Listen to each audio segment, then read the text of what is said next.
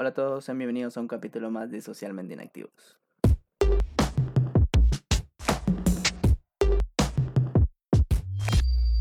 ¿Qué tal, Angelita? ¿Cómo estás? Bien, gracias. Una semana un poco tranqui. Bastante tranqui. Pues bien, tranqui también. Hoy día no puede estar Anthony. Eh, bueno, ha dicho que lo disculpen, pero que la próxima semana sí va a estar. Pero hoy tenemos un invitado. Porque este mes es un mes muy colorido. Es de la comunidad LGTB. Y vamos a hablar un poquito del, del tema. Uh, me encanta. De la bandera de Tamantinsuyo, amigo. Sí, también, del Cusco. Él es Ali. Hola, hola, allá los inactivos en sus casitas, en el carro, donde nos estén escuchando. Buenas tardes. Buenas tardes o buenas noches, no sé a qué hora se publicará o a qué hora llegará o a qué hora me Ah. escucharán.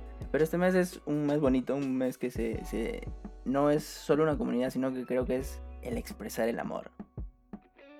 El amor en todas sus formas. Sí, Y un respeto también. Sí, un respeto, tolerancia, porque hay gente que, que simplemente por hacer bromas falta el respeto de una manera que, que no, que creo que no debería. Es libertad. Sí. Libertad de llevarlo con orgullo. Sí, yo te quería hacer una pregunta, Lee. No sé si me la puedes contestar. Este, m- y si nos quisiera contar, es un poco personal. ¿Cómo te diste cuenta que, que te gustaban los chicos? Eh, Si quieres, ¿eh? Si no, pues no pasa nada. No, sí, normal. Bueno, me parece estar aquí para comentarles un poco desde mi experiencia, eh, mi punto de vista sobre la comunidad. Em, mi experiencia me di cuenta, creo, como que cuando ya iba creciendo, tipo, de- desde los 10, 11 años, que, no sé, pasaba algo raro con un hombre. Era como, como un sentimiento diferente al que pues me sentía con, con, con las mujeres o con sí, con mis amigos hombres como que, pues no, pues nada que ver. Lo de que, por ejemplo, estos modelos en los calzoncillos, Claro, claro, típica revista. ¿no?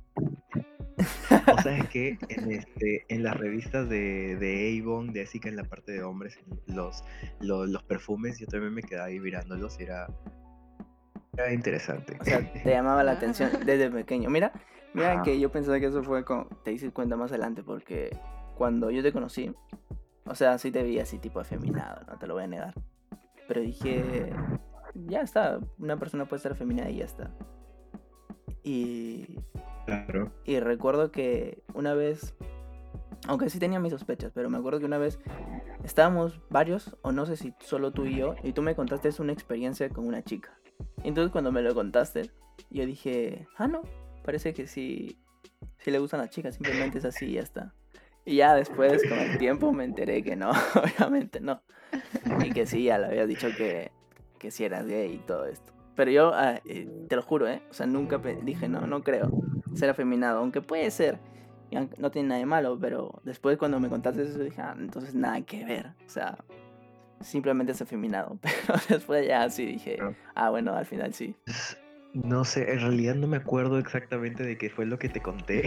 ya te lo contaré después, ya te lo contaré Pero después. claro, pero bueno, o sea, sí he tenido como que encuentros así con, con mujeres de que dos veces creo en mi vida.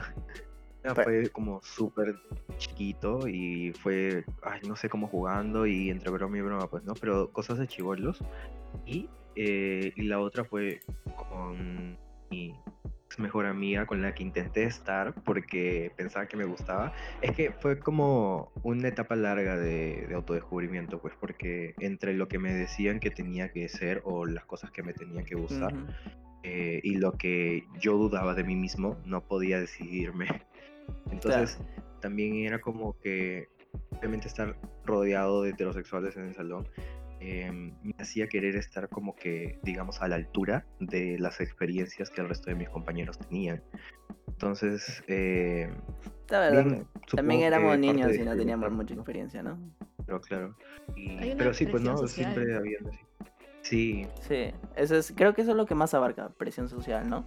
Que te juzguen. Y, y no tanto que te juzguen, pero son cosas mm, pasan tan desapercibido, eh, las tomas por hecho y simplemente te, tu cerebro está como tienes que adaptarte a- al, al patrón.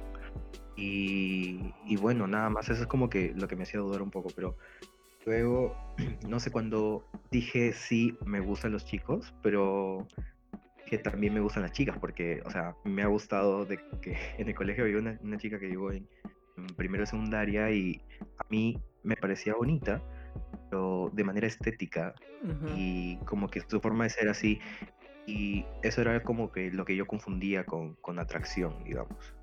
Me imagino que sí, claro. O sea, el tratar de encajar, entre comillas. Bueno, uno experimenta, ¿no? A lo largo de su vida cosas. Sí, sí. Claro, pero o sea, está como las ganas de querer experimentar y, Y el también miedo. el, el hecho de que te han dicho, claro, el miedo de que te han dicho que eso está mal. Eso está mal. Que si lo haces está... claro. No ser pecador o huevas así. Entonces, eh, esto era lo que me frenaba un poco de, de experimentar y, y conocerme a mí mismo a temprana edad. Ali, con decirte que cuando yo conocí a Coco, Coco que es otra persona que estuvo en el colegio, que, que él sí, desde que llegó, dijo que era gay. Pero yo me acuerdo que solamente en el colegio, ese, ese año estuve solamente en la inauguración y no más. Pero cuando, cuando fui, llegó Coco y Coco llegó con un short muy pequeño ¿Mm? y tenía su manera de, de caminar peculiar. Entonces eh, todo el grupo de chicos comenzaron a decir es gay, es gay, es gay, es gay. Y ya sabes cómo son así, Bueno, jodidos. Sí, sí. Y, y yo dije, no, a ver, puede caminar así, puede vestirse así, pero quizás juega bola y por eso le gusta eh, llevar eh, un short así, más cómodo. O sea, me traté de decir no es gay, o sea, no, no por verlo, básicamente, eh, o sea, por verlo, cómo caminaba o cómo se vestía, eh, ponerlo en un trataste sitio. de no irte por el prejuicio. Sí, no quería hacer eso. Y, y, y bueno, ya no más vi a, eh, a Coco ni a nadie más porque este me fue a otro colegio. Y después resultó que No si les sí. pasa. Yo digo, soy muy malo. Soy muy malo para identificar, o sea, de verdad. No sé si les No. pasa, pero en secundaria es una cosa llena de, de emociones y sentimientos de uno mismo, de la persona. Sí, Se siente un poco la presión social, pero también eh, eres tú mismo eh, experimentando y dándote cuenta de lo, de lo que te gusta, de lo que te nace, ¿no? De lo que quieres ser también. sí. Y como, como dice Ali, este, quieres experimentar, pero tienes miedo de lo que te han dicho que está bien y de lo que está mal.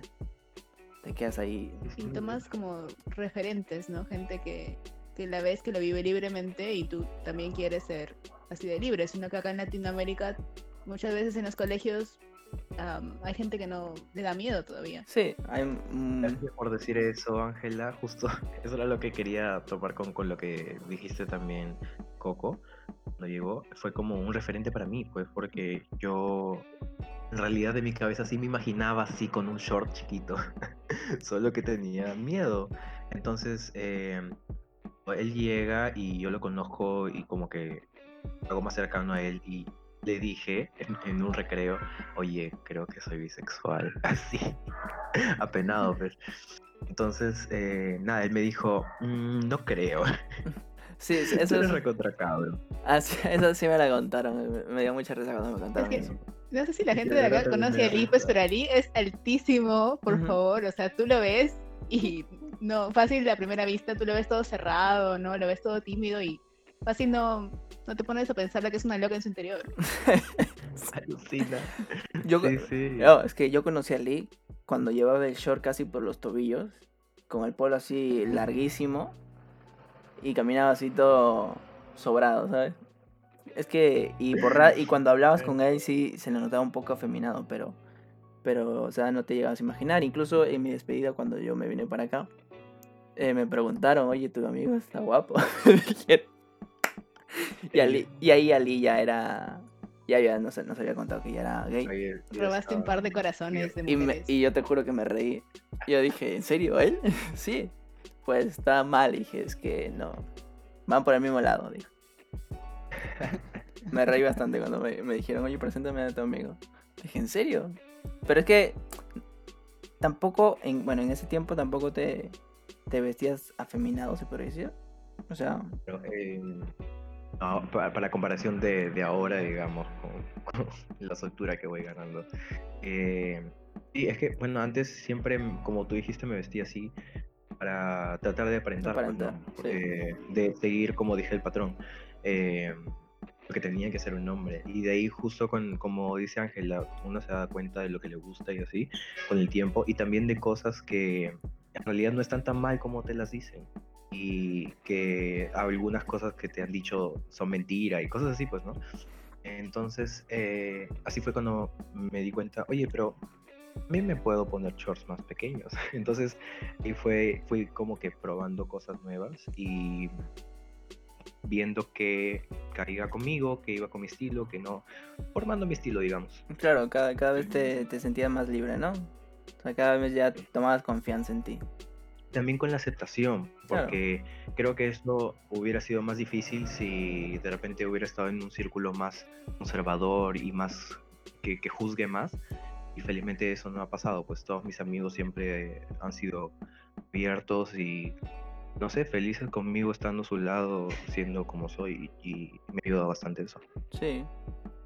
Yo por ejemplo... de la educación que reciben, de su manera crítica de ver las cosas. Yo creo que esta generación, no todos obviamente, pero ya comenzaron como que a abrir un poco más los ojos. Sí, también noto eso, porque incluso dentro de la comunidad, zonas que son mayores, de que, o sea, señores de 30 años por ahí para arriba, tienen ideas, incluso siendo gays, machistas y conservadoras acerca de su propia comunidad.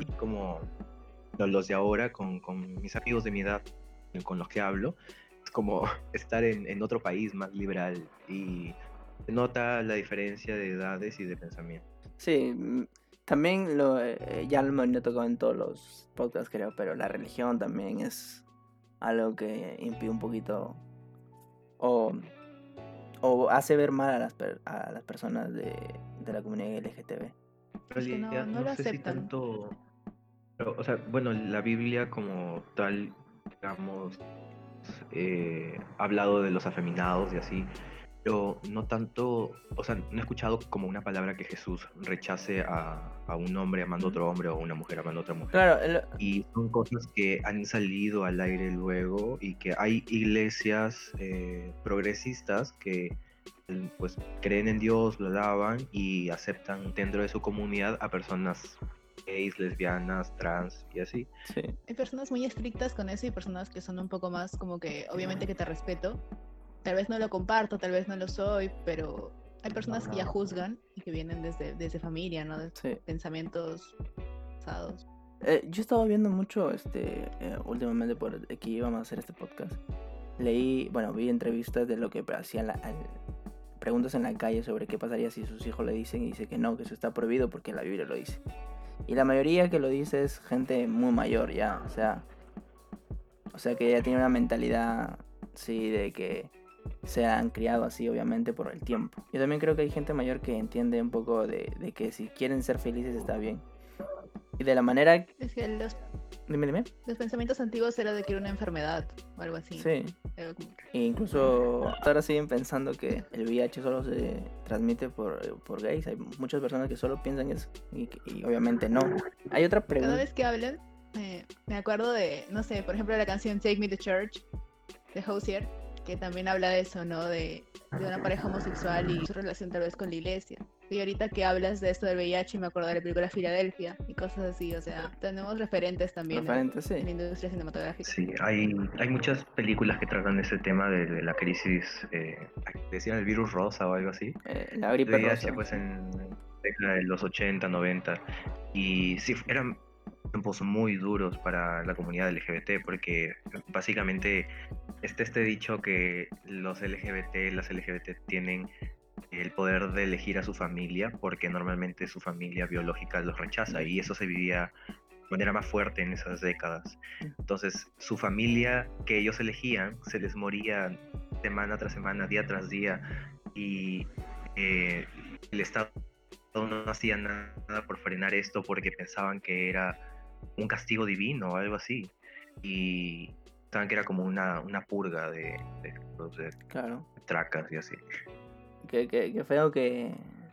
O sea, ahora que lo pones así, sí es feo porque, o sea, hay las personas que te están apoyando y se están muriendo por una enfermedad y que e incluso que te digan, eh, no, este es algo que, que manda Dios para erradicar totalmente el pecado te daría mucho más miedo incluso. Sí, mucho más miedo de admitir tu sexualidad, porque de plano ya hay algo afuera que está matando a la gente que es así, entonces eh, podría decirse que el pensamiento era si salgo del closet me voy a morir. voy a de morir. plano. Sí, wow. Sí. Si te das cuenta, eso es lo importante de este mes, ¿no? O sea, dar a conocer más sobre esta, sobre la comunidad, sobre el respeto, sobre ahorita que se están dando, por ejemplo, el matrimonio homosexual, buscando la legalización de ello en distintos países. O sea, tratamos de buscar mayor libertad de pensamiento en las personas. Sí, libertad de expresión Libertad. y Ajá. respeto a las otras formas de vida. A ver, otra pregunta que tengo que, eh, que, que me gustaría hacer es ¿cómo te sientes, cómo sientes la comunidad LGTB en el Perú, siendo un país que yo creo que recién está como siendo un poco liberal? Eh, bueno, si te refieres a Perú, dudo que sea tan liberal. ¿ah? O sea, yo es- que claro, sé que no es liberal, pero yo creo que hay hay inicios de que ya como que quiere ser un poco liberal. No digo que del todo, pero como que ya está Claro. empezando poco a poco. las movidas más como así liberalistas, digamos, creo que está más centralizado en Lima y en realidad por eso es que quiero viajar ahora con este pensamiento y con estas formas de ver el mundo, porque obviamente he viajado a Lima de, de niño y así, pero no, no es igual. Claro. eh, para conocer más sobre todas las movidas eh, underground que hay allá, que son muy interesantes y que no hay en provincias, o por lo menos no tanto, pues, ¿no? Pero sí, de, de plano como que de las nuevas generaciones están naciendo estos eh, intentos por hacer que cosas que no eran vistas antes sean más aceptadas. Estaría bonito que, que Perú en un tiempo ya no haga tantos perjuicios por eso. O sea, no solo en la capital, sino en todo, en todo el Perú y, y que, bueno, todo el Perú en general sea liberal y puedan entender. Y eso Sería- ideal para, para todos, para ser igualitario, porque podría decirse que, o sea, un, un chico que es gay y que es blanquito y que vive en Miraflores eh, eh, puede decir que vive una vida tranquila, O en, en, no sé, en Trujillo, en, en La Esperanza, ¿no? O es, es como, no porque estés en Perú, Perú no solamente es Lima, y todas las provincias deberían te- tener libertad para las personas. Claro, que se central- exprese. centralismo que hay. Hay algo que también quería preguntar que no me acuerdo si lo vi de un post tuyo o de algún otro post en Twitter que decían que también hay machismo dentro de, de la comunidad LGTB, o sea. Es que no sé cómo explicarlo, porque quizás suene fuerte, pero es como que a ver si tú vendrías a ser el hombre para mí y tienes que comportarte como macho. No puedes ser Sí, femeni- de hecho. femenino. Eh, hay mucho de eso y eso ya es algo que sale como dije antes de las edades de que habían eh, chicos gays que, que son mayores y que piensan de una manera machista eso va más allá eso pasa incluso con las nuevas generaciones todavía. Eh, es algo que está impregnado muy fuerte en la, en la sociedad como los roles eh, sexuales eh, saben que en las relaciones homosexuales hay activo y pasivo o versátiles pero eh, cuando uno se define como activo, plano ya se está, está, está teniéndose a que vayan a pensar muchas cosas sobre él y que le vayan a poner muchos prejuicios, igual si es pasivo. eh, normalmente se piensa que el pasivo es más afeminado y que el activo es más como que musculoso, más, más dominante y el pasivo normalmente tiene que ser flaquito, entonces hay muchos, muchos prejuicios. Y bueno, normalmente se siguen repitiendo esos patrones todavía, pero no sé, es, es que la mayoría de las personas dicen, ah, pero, o sea, así me gustan, pues son, son mis preferencias. Claro. Y de plano... Pero eh, no tampoco puedes a los que son más grandes o cosas tan estúpidas así. eh, quieren ligar con ellos. Claro, y tampoco puedes este, obligar a una persona que sea, o sea, no solo en la, en- en la comunidad, sino en, en general. Claro, o sea, ya de obligarlos es como que a las personas que creen que es solamente una sola manera de ser activo, una sola manera de ser pasivo, decirles que estas personas tienen totalmente libertad sobre su expresión y sí, como son ellos, expresándose como ellos quieren, también se les puede querer. No los hace menos ni más ser diferentes. ¿Cómo fue que se, a tu familia, cómo cuando se lo dijiste? Claro.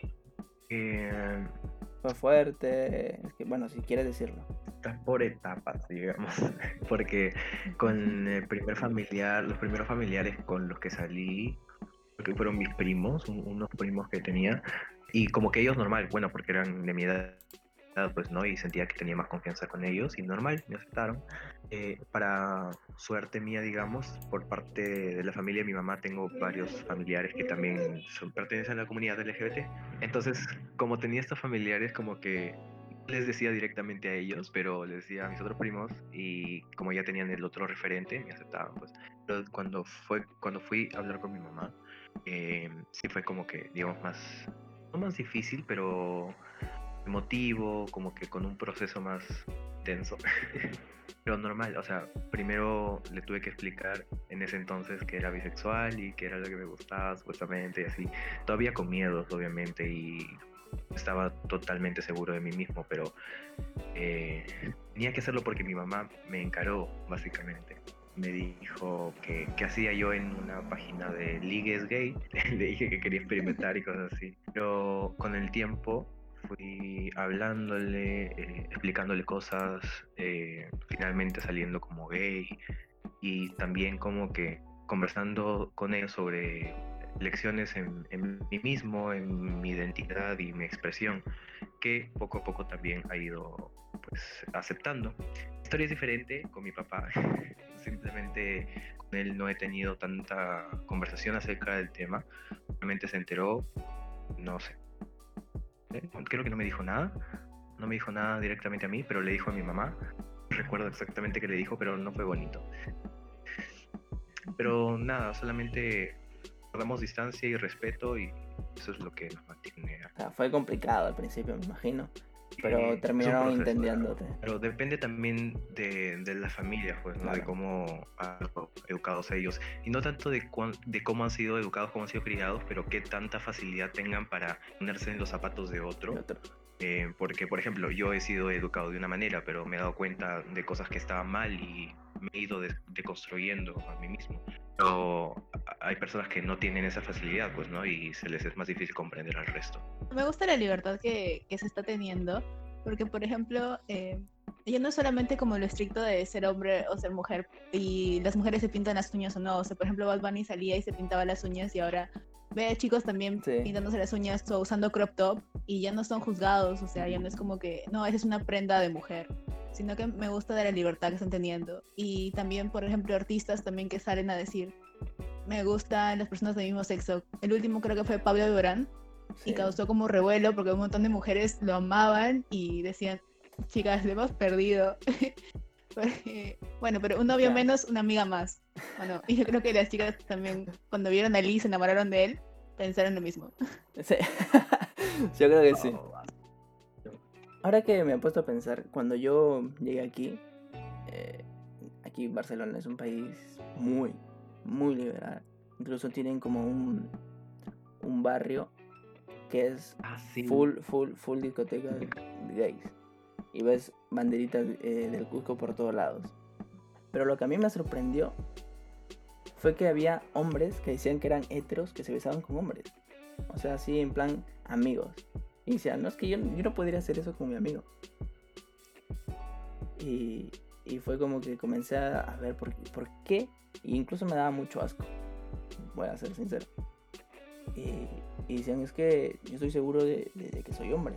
Y si le doy un beso es porque somos amigos y ya está. O sea, es de bromas, de colegas. Pero no, no significa que porque le doy un beso significa que me gusta o que me gusta los hombres. ¿Estás seguro de tu sexualidad? Igual me pasa a mí que si conoces a Claudia, estábamos en una reu de, la promo, de reunión, y, nada, que estábamos como que jugando retos así, y chapé con Claudia y frescaso. Yo le dije, por mí, normal, así que si tú la haces, pues el reto ya. O sea, son cosas cuando uno está seguro de, su sexualidad y lo que le gusta, vuelven bromas, se vuelven toda hacer hora. O sea, si estabas seguro de, de, ti mismo, pues podrías hacer básicamente todo. O sea, no, no todo tampoco, pero. Claro, un límite. Eh, o sea, cosas como los besos, yo diría que. Fresh. Mm, claro. Pero también, a ver, es que no es solo eso, porque yo he visto aquí a chicas que dicen, no, a mí me van los hombres porque dice, aquí me van los hombres. pero por experimentar iría con una mujer, pero me gustan los hombres. Y yo me quedé como que... Yo digo, pero si te gustan los hombres, ¿por qué quieres experimentar con una chica? Bueno, para probar. Y le digo, y si te gusta, pues bueno, ya está, me dice. Es que la Claro, cosa es experimentar, eh, ¿no? Una vez en la vida. Ahora, Por eso dicen que las mujeres que más abiertas con eso. En realidad eso es una parte, el experimentar creo que eh, debe ser parte que todos, todas las personas deben considerar. Que, sé, yo por ejemplo decía que en el momento que, que me identificaba como bisexual, Ujú. que igual tenía que experimentar con una mujer porque no estaba seguro tampoco. El experimentar creo que debe ser parte importante en nuestra vida sexual, de conocernos a nosotros mismos, eh, porque, bueno, hay muchas personas también que piensan, eh, ejemplo, un- una amiga me dice, ay, agarrar con una placa en, en la discoteca y, sé, creo que sí podría ser bisexual. Entonces, eh, yo creo que no lo vas a saber hasta que no lo pruebes. Y no, en mi caso, cuando yo intenté estar con, con era mi mejor amiga, tuvimos una semana y solamente salimos una vez en esa semana. Entonces, en esa vez eh, me dio un beso de despedida y fue como, No había feeling. no sé, no sentí nada, pues. O sea, no Claro. sé, ajá, no se me movió nada de eso. Y así fue como me di cuenta. Eh, solamente me gusta la imagen femenina como estética, sí la admiro bastante en realidad. Pero no pasa de eso. Hay un monólogo de que me hiciste acordar, un monólogo de del actor, eh, no recuerdo su nombre, se me fue, pero era el que sale en ¿Y dónde están las rubias? Creo que pide a Jackson, o algo así. Y hace su monólogo y habla de que su hija le dice, preocupada, le dice, hija, eh, me dice, papá, yo creo que, que me gustan las chicas. Y que él le dice, ok, te entiendo, te entiendo que te gusten, pero hazme un favor, para, para que tú, más que nada para ti, para que tú te sientas segura. Acuéstate con un chico. Y dice, y no con cualquier chico, acuéstate con un chico que, que la tenga grande, que la tenga muy gruesa. Y se lo dice así. Porque no te, no, te, no te acuestes con uno que la tenga así eh, simple. Porque si no, no, vas a no vas a sentir que es un hombre de verdad. yo- pero él lo cuenta en forma de broma. Pero no sé si la conversación eh, llegó a ser verdad. Pero él le dice, sí, experimenta con un chico.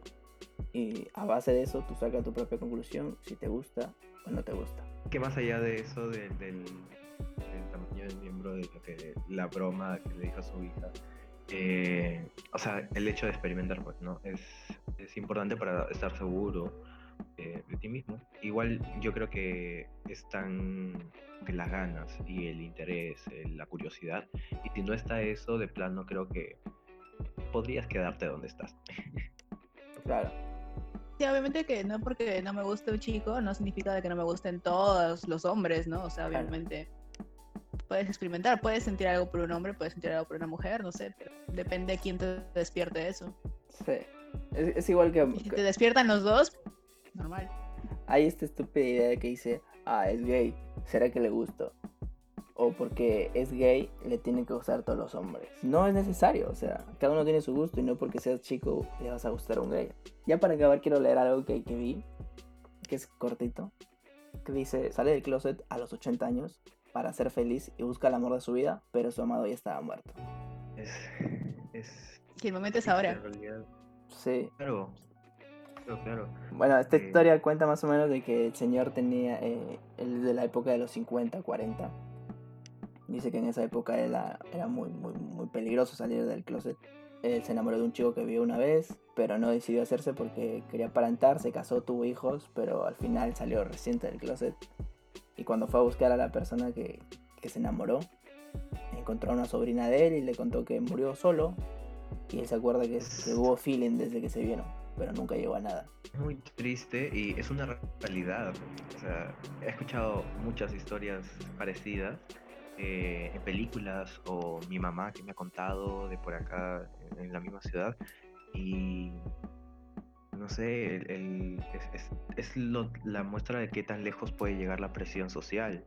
Y cuando te das cuenta que ya estás metido en algo en lo que no puedes salir, porque cuando involucras dañar a otra persona, en ti como sería tu pareja, pues es doble carga ya de por sí de que, que vas a salir a esas alturas del closet y te, te frena más, pues, ¿no? Te reprime más.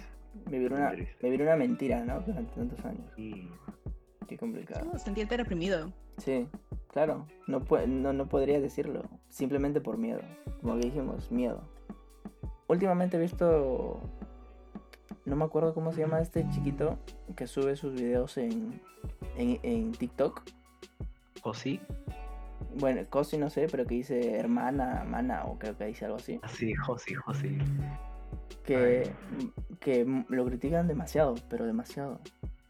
Sí, sí. Y bueno, eh, muchos comentarios homofóbicos. Pero obviamente eh, la gente dice, no, es que no me da gracia, pero he visto eh, eh, comentarios que sí, homofóbicos, que dicen, no, porque es gay, porque es gay. ¿Cómo su mamá lo va a dejar que sea así? ¿Cómo su papá lo dejan ser así? O imagínate que tú seas su padre, ¿qué le harías? Él, yo creo que él no está haciendo nada malo. Si él quiere ser así, perfecto. No, no está insultando, no está amenazando a nadie. Y tú eres libre si quieres... No es violento. Y, si, y tú eres libre de verlo o no verlo, tú decides. Pero si él no está haciendo nada y tú quieres insultarlo, de gratis. Así de simple, de gratis. Es muy triste, pues, porque más allá de, de- que pueda expresarse de una manera que la gente no le guste y que lo critique, parece que esa gente no piensa que es un niño y que eso puede afectar en su seguridad. Si él ya está de una manera soltándose y si su familia se lo permite, buena hora y que lo esté aprovechando porque está haciéndose famoso. MTV publicó un video de expectativa realidad de un TikTok en el que salía él y otro chico haciéndolo bien, digamos.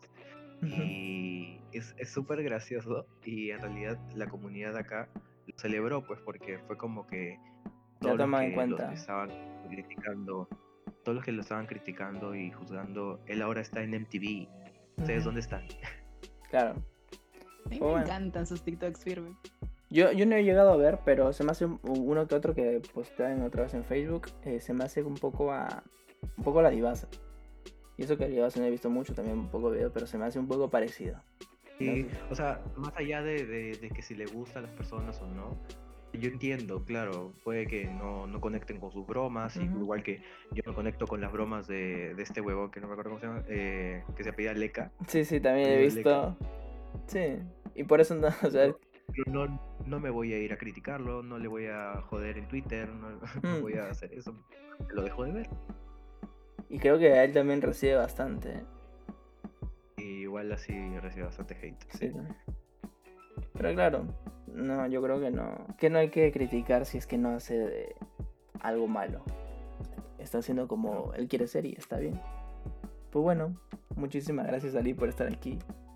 Eh, sí. en este podcast. Sobre todo en Es este. un placer tenerte. Sí. No quisiera decir algo para despedirte, algo bonito con que quieras terminar.